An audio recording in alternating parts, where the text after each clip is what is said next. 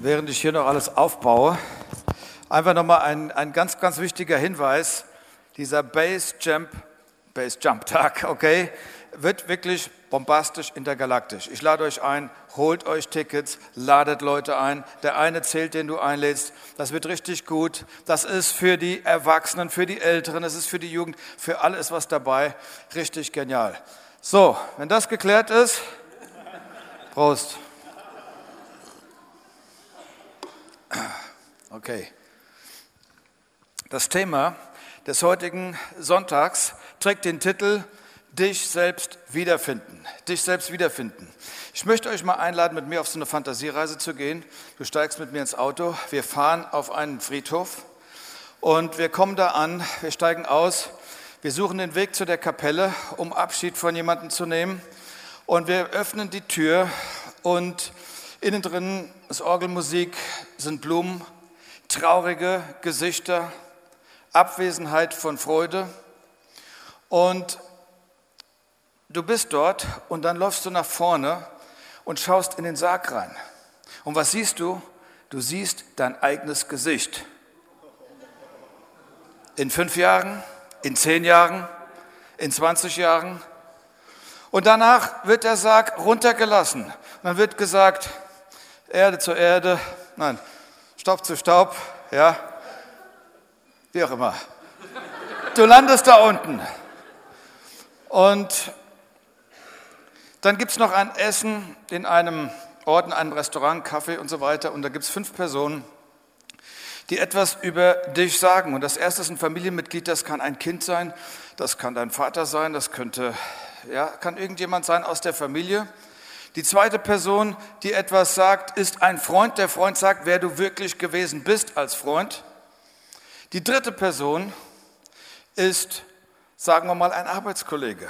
Der sagt, was du für die Firma für eine Bedeutung hattest, wie wichtig du warst. Und dann kommt noch als viertes ein Gemeindemitglied dazu und sagt, wer war diese Person im Kontext unserer Gemeinde? Und die fünfte Person ist dann dein Ehepartner. Und es geht um die Frage, was für ein Mann war er, was für eine Frau war sie, was für ein Ehemann war er, was für eine Ehefrau war er, was für ein Freund war er, was für ein Arbeitskollege war er und so weiter. Aber lass mich auf den Punkt bringen. Ich glaube, dass die größte Tragödie in unserem Leben nicht der Tod ist. Die größte Tragödie ist das im Leben drin. Verstehst du? Wenn der Mensch seine Bestimmung, seine Berufung nicht ergreift. Gewissermaßen, wenn der Mensch es abtreibt, weil etwas dazwischen gekommen ist. Was kommt dazwischen? Manchmal kommt die Erziehung dazwischen. Manchmal kommt eine religiöse Prägung dazwischen. Aber manchmal kommt dazwischen, dass wir gar nicht in Hörweite sind zu unserem Schöpfer, der eine Bestimmung hat und der sie einfach in dein Ohr flüstert. Ich möchte mal so sagen, lebe erfüllt, dass du ruhig sterben kannst. Amen. Lebe erfüllt, dass du, verstehst du, dass die fünf Leute an deinem Grab etwas Gutes zu sagen haben. Ich möchte mit euch jetzt einen Text lesen, der steht im 1. Mose 3, ab Vers, ich fange mal bei Vers 4 an. 1. Mose 3, Vers 4 ist die Situation im Garten Eden. Unsinn, ihr werdet nicht sterben, widersprach die Schlange. Aber Gott weiß, wenn ihr davon esst, werden eure Augen geöffnet und ihr werdet wie Gott sein und wissen, was gut und böse ist. Die Frau schaute den Baum an, er sah schön aus seine Früchte wirkten verlockend und klug würde sie davon werden. Sie pflückte eine Frucht und biss hinein und reichte sie ihrem Mann und auch er aß davon. Plötzlich gingen beiden die Augen auf und ihnen wurde bewusst, dass sie nackt waren. Hastig flochten sie Feigenblätter zusammen und machten sich einen Lendenschurz. Am Abend, als ein frischer Wind aufkam, hörten sie, wie Gott der Herr im Garten umherging.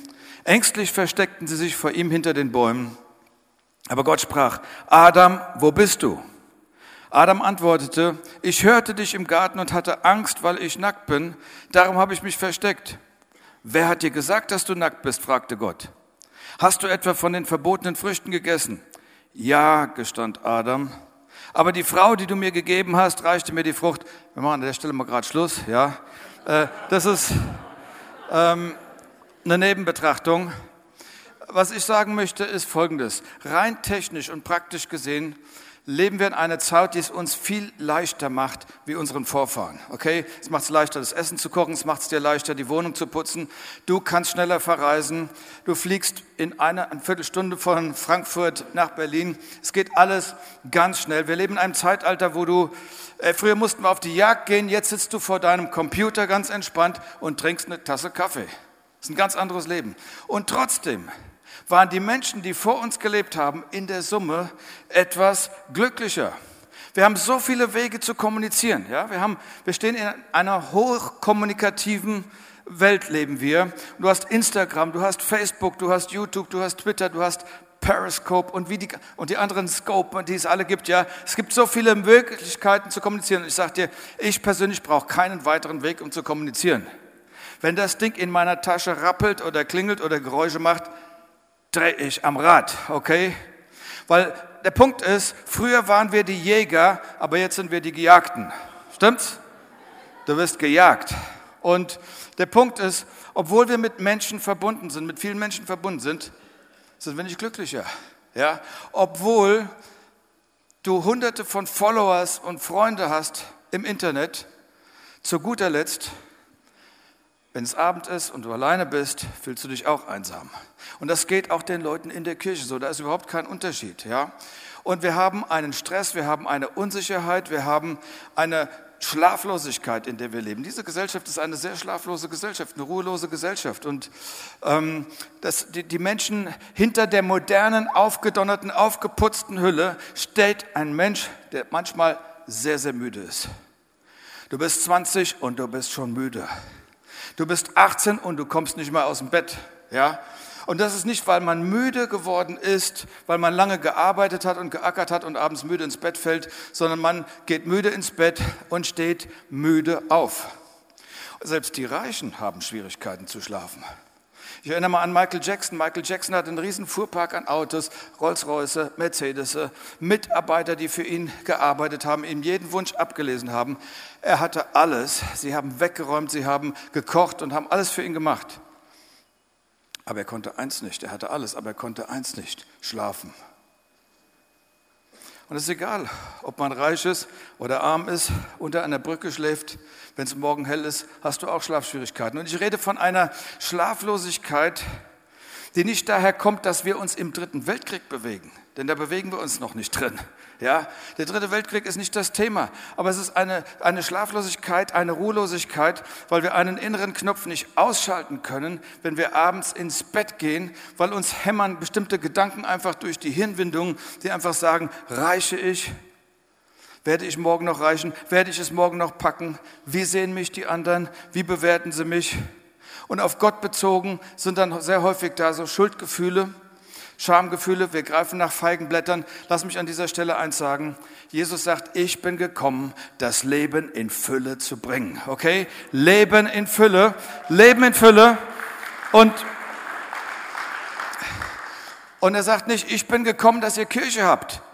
Ich bin nicht am Kreuz gestorben, dass ihr eine tolle Lowpreis-Band habt und eine super Lightshow. Dafür bin ich nicht gekommen. Aber ich bin gekommen, dass du wirkliches Leben hast. Und ich sage es, schau dir den Garten an, den ich kreiert habe. Ich habe Galaxien geschaffen. Ich habe Ebbe und Flut geschaffen, Bäume und die Krone der Schöpfung, den Menschen und die kleinen Bienchen, die die Pollen da transportiert haben von einem Ort zum nächsten.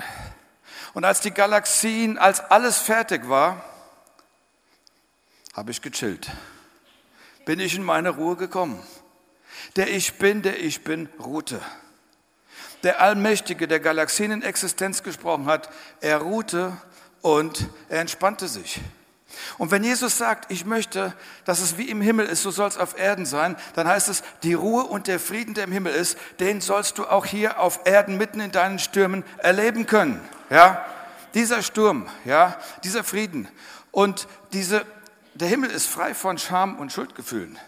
Und diese Freiheit von Scham und Schuldgefühlen und Minderwertigkeitsgefühlen, wie im Himmel, so auf Erden.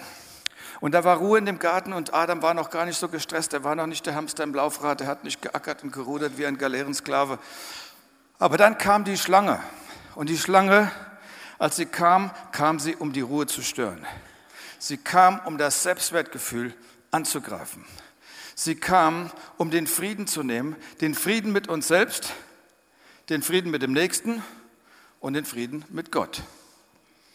Und, ähm, und das war die Situation. Und sag doch mal, ich hole mir meinen Frieden zurück, okay? Ich hole mir meinen Frieden zurück. Der, verstehst du, das ist so wichtig. Adam und Eva liefen im Garten nackt rum, okay? FKK, gar kein Problem, ja? Und ähm, keine, kein Lippenstift, keine Klamotten, kein Schal, nichts, was sie angezogen haben. Ähm, aber der eine Punkt war, auf einmal mochten sie sich nicht mehr. Irgendwas haben sie ja verändert, sie haben sich anders eingekleidet. Warum? Ich sage mal so, psychologisch betrachtet ist Folgendes. Wenn wir uns nicht mögen, werden andere Schwierigkeiten haben, uns auch zu mögen. Stimmt das? Wenn du sagst, ich bin ein hässlicher, unattraktiver, langweiliger Mann, welche Frau wird mich mögen? Oder Alternative, eine Frau, die sagt, ich suche einen langweiligen, unattraktiven Mann. Okay, das ist die einzige Alternative. Ja? Und, ähm, und jetzt ist Folgendes passiert. Im Vorgang der Sünde öffneten sich die Augen bei Adam und Eva und sie veränderten etwas. Wisst ihr, wie viel Geld, wie viel Energie stecken wir rein, um uns zu verpacken, um uns zu verkleidigen, ja, damit man uns beachtet, damit man uns liebt, damit wir einen Wert haben, wir meinen einen Wert zu haben, dass andere dich akzeptieren und du lebst anderen etwas vor, sodass du nicht mehr in der Lage bist, dich selbst zu leben. Das ist doch der Schock. Jesus kam um zu retten, wer du einmal warst. Vielleicht nicht mal mehr um der, der du jetzt warst. Es ist an der Zeit, sich selbst zu sein. Es ist an der Zeit, du selbst zu sein. Wir können nur wir selbst sein, wenn wir uns persönlich finden. Und Adam hatte sich im Garten versteckt. Und was, weißt du, wenn ich Sachen verstecke, und das mache ich ab und zu, ich vergesse, wo sie sind. Okay? und ich suche und ich suche, aber meine Frau hat eine wunderbare mentale Methode, mir zu helfen, die Dinge wieder zu finden, okay? Und der Adam, er verlor sich selber, ja? Und verlor sich, hey, was? Die Frage ist, mögen Sie mich jetzt? Genüge ich den Erwartungen der anderen Menschen? All diese Fragen die torpedieren uns und wir verändern unsere Sprache, wir verändern unser Outfit, wir entwickeln uns in diese Richtung, in jede Richtung und wir verlieren uns bei dem Ganzen. Und Gott der Allmächtige läuft durch den Garten und sagt, wo bist du? Wo bist du geblieben? Wo bist du geblieben? Wo bist du? Unter all dem, was du dich bedeckst, unter all dem, was du darstellst, unter all dem der Verpackung, ja? Nicht heulen dürfen, wenn dir zum Heulen zumute ist. Nicht traurig sein können, wenn du in Wirklichkeit traurig bist. Am laufenden Political Correctness. Nicht Nein sagen können, weil man Angst davor hat, dann nicht mehr geliebt zu werden. Und ehrlich gesagt, nicht lachen dürfen, wenn einem zum Lachen zumute ist. Ja? Und Gott sagt, Adam, wo bist du? Das wahre Selbst suche ich, das Original, nicht den Titel, nicht den Doktortitel, nicht den Pastorentitel, nicht deinen Titel, deinen Job, den du machst. Ich sage, ich bin nicht gekommen, deinen Titel zu retten. Ich bin nicht gekommen, dein Image zu retten. Ich bin gekommen, um dich zu retten, das Original hinter dem Image, okay? Die, die, die Person, Adam, wo bist du? Und er sucht dich. Und er sucht dich hinter der Fassade, er sucht dich hinter dem aufgeputzten, modernen Hülle. Nicht was die Leute wollen, dass du es bist. Nicht, was man erwartet, dass du es bist. Er sucht das Original. Er sucht dich. Weißt du warum? Weil er einen Segen für dich hat. Ein Segen, der deinen Namen trägt. Einen Frieden, der für dich da ist. Eine innere Geborgenheit, die für dich da ist. Eine innere Glückseligkeit in einer turbulenten, stürmischen Welt, die ist da für dich. Sodass, wenn du Gott anbetest, du ihn aus ehrlichem Herzen anbetest, ich glaube, wir müssen wieder nackt werden in diesem Sinne, okay? Ich glaube, dass das wichtig ist. Ich glaube, dass diese Botschaft eine Botschaft ist für Leute, die sagen, ey, ich bin's müde, Spielchen zu spielen. Ich habe die ganzen Follower, die Fake-Follower, habe ich satt, okay? Äh, ich habe es satt, mein, mein künstliches Lächeln aufzufahren. Ich bin bereit für einen Segen. Gott fragt, bist du bereit für einen Segen? Ja? Du wolltest den Segen eines anderen, wo ich doch einen Segen ganz speziell für dich habe. Du wolltest den Segen einer Kopie, wo ich doch den Segen für ein Original habe. Adam hatte hinzugefügt zu dem, was Gott geschaffen hatte. Du, Adam, vorher hatte er einen Frieden und jetzt hat er Unfrieden. Und weil er diesen Unfrieden hatte, bedeckt er etwas bei sich.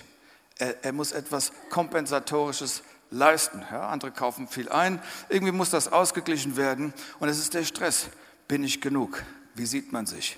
Wie sieht man mich? Welche Bedeutung habe ich? Bezogen auf Gott kann ich vor Gott bestehen? Ja? Ähm, kann er mich überhaupt gebrauchen? Und Gott schaut runter und sagt, was hast denn du da an? Verstehst du? Was hast denn du da an? Als ich dich verlassen hatte, bist du nicht so rumgelaufen, okay? Als ich dich verlassen hatte, da hatte ich noch ein Original vor Augen. Als ich dich verlassen hatte, hast du nicht probiert, jemand anderes zu sein. Warum bist du in etwas gekleidet, was weniger Wert hat wie du selber? In dieser Äußerlichkeit. Warum packst du etwas auf dich drauf, was weniger Wert und Bedeutung hat? Warum, warum überziehst du das Original mit einer billigen Kopie? Habe ich dich nicht gut genug geschaffen? Hey, kein Wunder, dass der Mensch unglücklich ist. Stimmt's? Kein Wunder, dass er unzufrieden ist. Kein Wunder, dass er traurig ist. Und Gott sagt, komm raus aus dem Plunder, komm raus aus der Verpackung. Und der Adam sagt, aber ich hatte Angst vor dir, deswegen habe ich mich versteckt. Und Gott sagt, weißt du, Angst, weil du die Angst zugelassen hast, die Angst hat dir Möglichkeiten geraubt, hat dir Chancen geraubt, die Angst hat dir die Kraft genommen, deinen Glauben einzusetzen, um Berge zu versetzen. Überleg, was die Angst dir alles genommen hat. Ich habe etwas für dich. Wer hat dir denn gesagt, wer hat dir denn gesagt, dass du nackt bist, Adam? Wer hat dir gesagt, dass du nicht genug bist, dass du mir nicht reichst? Wer hat dir gesagt, dass du nicht akzeptabel bist? Ich möchte, dass du in den Spiegel schaust und die Person auf der anderen Seite ansiehst. Und viele kriegen das nicht mal richtig hin. Man kann sich nicht mal selbst in die Augen schauen. Und ich möchte, dass du die Person auf der anderen Seite akzeptierst und liebst. Denn habe ich nicht in meinem Wort gesagt, liebe deine Nächsten wie dich selbst. Ja, das ist es. Bau eine Beziehung auf zu dir. Du musst die Gnade Gottes annehmen und schau die Person an. Und was mir hier bei der Geschichte, ich habe es nicht vorgelesen, passiert ist, Gott tötet unschuldige Tiere, um Adam und Eva zu begleiten, weil jetzt dieses Minderwertigkeitsgefühl, dieses Schamgefühl auf einmal da ist. Und dieses Töten von unschuldigen Tieren ist nichts anderes wie eine prophetische Vorwegnahme für einen, der unschuldig ans Kreuz genagelt wurde, der ohne Sünde war, damit wir vor Gott entsündigt werden und damit es eine Antwort gibt für unsere wirklichen Schamgefühle. Und das hat Jesus am Kreuz vollbracht. Und genau darum geht es. Und weißt du, und der Teufel, er ist der Verkläger. Er ist der Verkläger. Die Verdammnisgefühle, die wir haben, die in uns hochkommen, ja, wenn du nackt bist, hast du dann die Tendenz, dich zu bekleiden. Und Gott sagt, weißt du was, nimm den Plunder, den du anhattest, schmeiß es weg.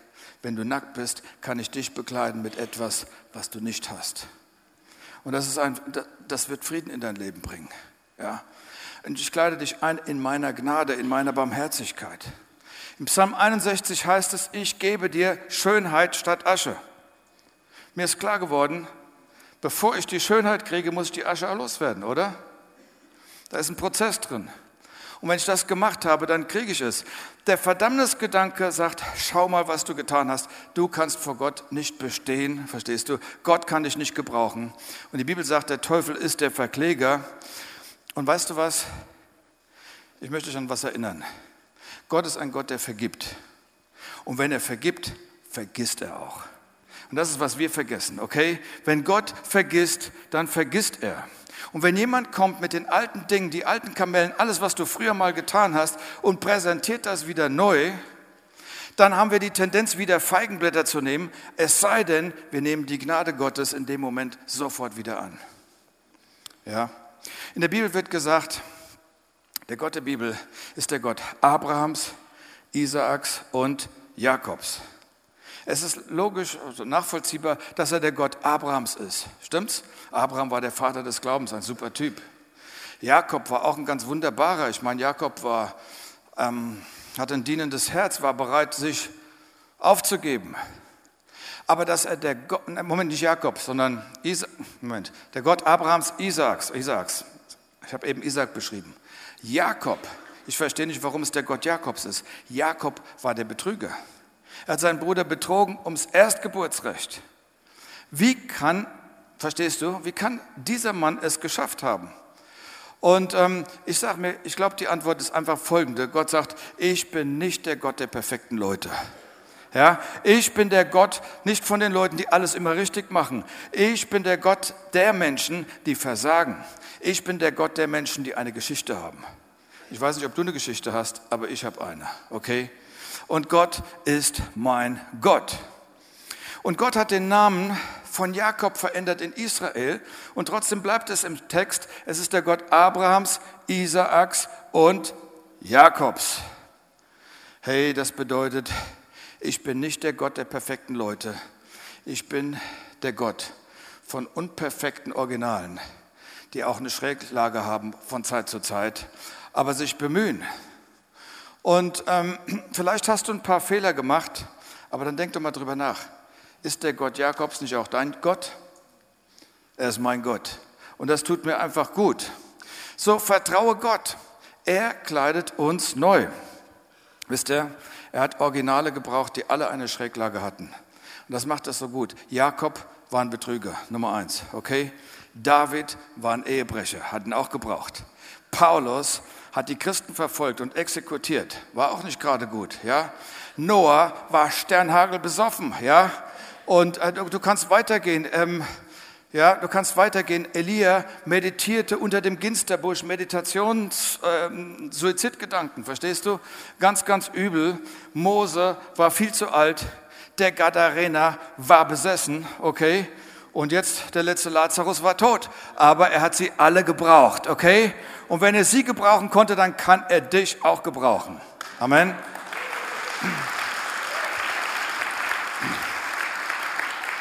Er kann jeden gebrauchen. Und das ist das Wichtige, dass wir das verstehen. Und er hat jeden als Original geschaffen. Frederick Pearls, der Begründer der Gestalttherapie, hat Folgendes gesagt. Er sagt, der Verrückte sagt, ich bin Abraham Lincoln. Dann sagt er, der Neurotiker sagt, ich wollte, ich wäre Abraham Lincoln. Und der Gesunde sagt, ich bin ich und du bist du. Ich bin ein unverwechselbares Original, geschaffen.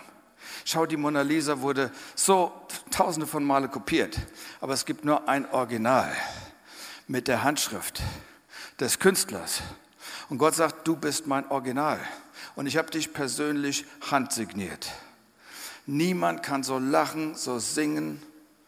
Niemand hat diese Gabenkombination, niemand hat diese Bestimmung und Berufung, die ich habe für dich. Niemand kann das deinen Platz einnehmen. Niemand kann die anderen so verrückt machen wie du, ja? Du hast ein Talent da drin. Weißt du, Gott sucht das Original. Und wir müssen immer ständig politisch korrekt sein und ziehen vielleicht eine religiöse Fassade auf. Hey, das ist manchmal so kitschig und eklig, ja? So religiös daherkommen und Gott sagt, kannst du nicht mal normal sein? Kannst du nicht mal normal sein?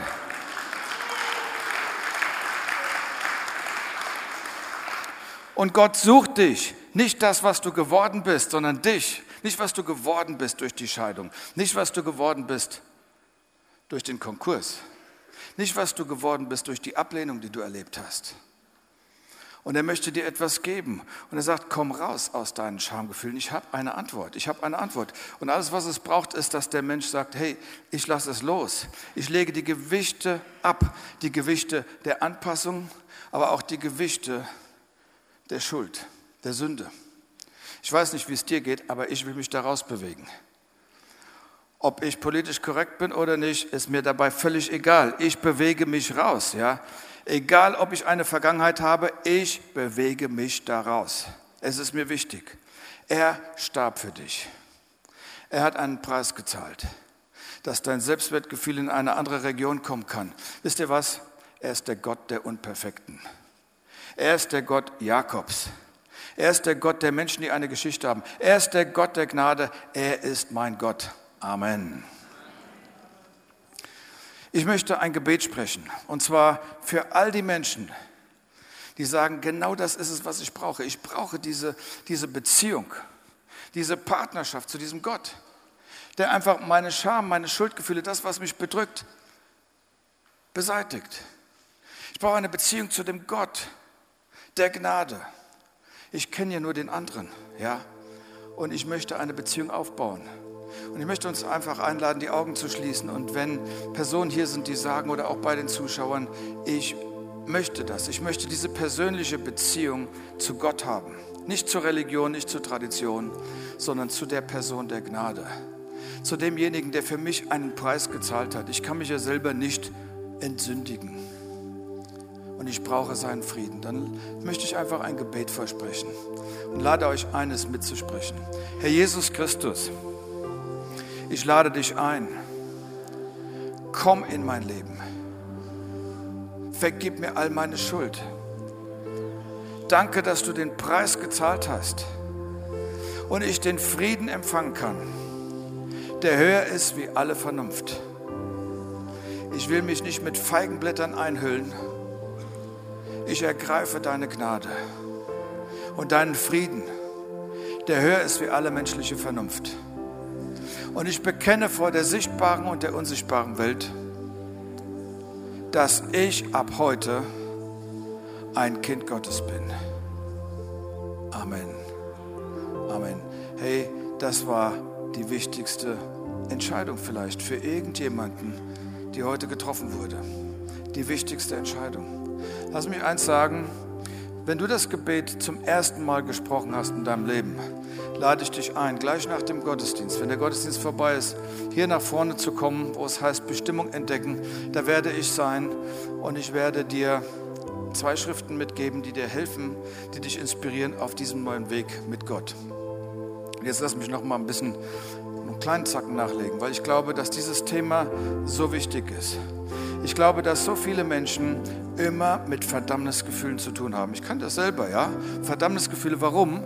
Weil es einen Verkläger gibt, weil es einen Feind gibt, weil es einen, und jedes Mal, wenn er kommt, ich weiß nicht, ob es dir aufgefallen ist, die, diese verklagenden Worte kommen und in dem Moment greift man schon nervös zu einem Feigenblatt. Und das Schlimme ist, wenn Gott, wenn ich das Gefühl habe, etwas ist zwischen mir und Gott, dann geht der Mensch tendenziell auf Abstand. Statt näher zu kommen und die Gnade zu ergreifen. Lass mich mal bildhaft ausdrücken. Der Teufel kommt, auch in dieser Woche, ich wette, er kommt mit der Trumpfkarte der Verdammnis und er wirft sie dir vor die Füße, er knallt sie dir auf dem Tisch. Und du sagst, Moment, ich habe im Gottesdienst etwas gelernt. Nimm deine Trumpfkarte der Verdammnis mit. Ich ergreife die Gnade jetzt und sofort. Okay? Jetzt und sofort. Und Gott, ich will gar keinen Abstand aufkommen lassen. Wir sind zusammen, wir sind Partner. Ich gehe mit dir und ich gehe mit der Gnade durch mein Leben. Und die Gnade macht mich stark. Verstehst du? Die Gnade, das gibt mir einen inneren Frieden. Und die Gnade ist so wertvoll. Ist so wertvoll. So lasst ihr euch in der kommenden Woche nicht berauben. Der Teufel ist der Verkläger und die Strategie ist so perfide dass viele nicht in ihre Bestimmung reinkommen, in ihre Berufung reinkommen, weil sie sich so unwürdig fühlen. Aber denkt doch mal darüber nach. Jeder Mensch hat gesündigt. Kein Mensch kann sich wie Münchhausen am eigenen Zopf da rausziehen. Es geht nicht. Ich brauche seine Gnade so oder so. Stimmt's? Und du auch. Warum ergreifen wir es nicht sofort? Okay? Merkt ihr folgenden Gedanken kommende Woche. Entwickelt diese Blitzstrategie. Verdammnis kommt, ich habe einen Fehler gemacht, kein Thema. Ich ergreife die Gnade und ich lebe aus der Gnade. Und ein Mensch, der aus der Gnade lebt, lebt besser wie ein Mensch, der vom Gesetz verdammt wird. Denn dafür ist Jesus gekommen, um dich zu begleiten, um dir einfach zu helfen, durch dieses Leben zu kommen. Amen.